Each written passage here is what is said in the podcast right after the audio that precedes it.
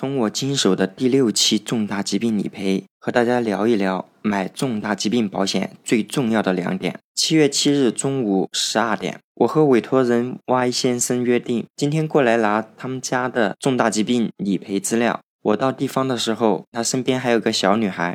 乍一看，这小女孩的身体非常好，同龄的孩子里身高还算高挑。有一点点微胖。如果说一眼望去最吸引我的点，那就是她长长的睫毛下还有一双大眼睛。这个小女孩非常乖，吃饭的时候一点也不闹。如果你聊起她，她会娇气的望着爸爸这边。如果我不是她的经纪人，我怎么也不敢相信 Y 先生送的理赔资料就是这个小女孩的。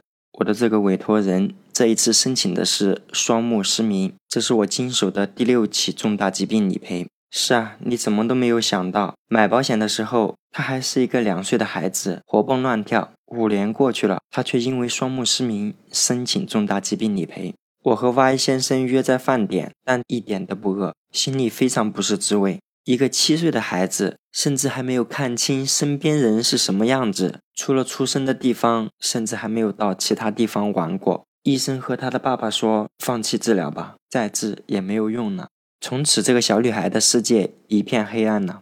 在听节目的朋友，你觉得遇到这样的事情，保险公司赔我们多少钱才合适呢？所以接下来我想说，买保险最重要的两点：第一，一定要买足额的保险。以往我们确实有一些委托人，鉴于种种情况考虑啊，本来你建议他买个五十万起步，他可能想一想，要不我买个四十万、三十万，觉得在保险上面花的钱多了。换句话说，有些人觉得拿这么多钱出来买保险不值得，或者没有太大必要。包括志清在内，我们很多同行不厌其烦的给大家在解说。其实大家多出三千块钱、五千块钱去买保险，对于我们来说，我们的收益又有多少呢？但是因此，我们的保险可以多赔十万、二十万或三十万，这个意义，我想肯定是跟每年多出那么三千、两千无法比的。怎么才算买到足额的保险呢？一般情况下，我们是这样算的：就比如你夫妻俩都是在工作，你夫妻俩在一起买的重疾保险保额，至少是你夫妻俩一起年收入的三倍。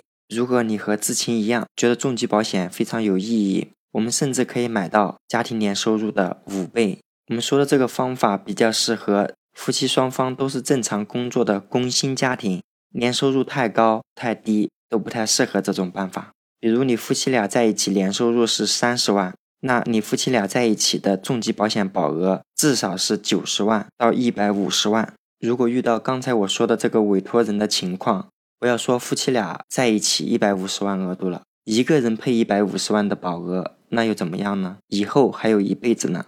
我们说完买重疾保险一定要买足额的保险以后，第二个想和大家分享的是。我们买重疾保险最好选保障责任比较全面的，保险责任越全面，从保险责任上来说，对我们肯定是越有优势，这必定会让我们投入更多的资金。所以这也并不是说对于每个人都越全面越好，一般我们还是要得参照一下家里面老一辈人是否会有一些既往史，就比如以前是不是有过什么心脏病的呀，啊，或者是癌症的呀。如果都没有，我们一般建议大家买重大疾病保险，最好还是选择重大疾病责任可以多次理赔的保险。就比如我的这个委托人一样，现在因为双目失明来申请重大疾病理赔，那未来一辈子还长着呢，会不会出现其他的重大疾病呢？所以，如果我们的重大疾病保险，它的重大疾病这一项责任可以多次理赔的话，对于我们来说，我们的保障会更加全面，更加安心。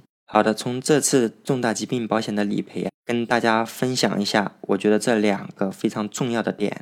如果您觉得志勤的节目对你有用，欢迎大家订阅、分享、评论本专辑。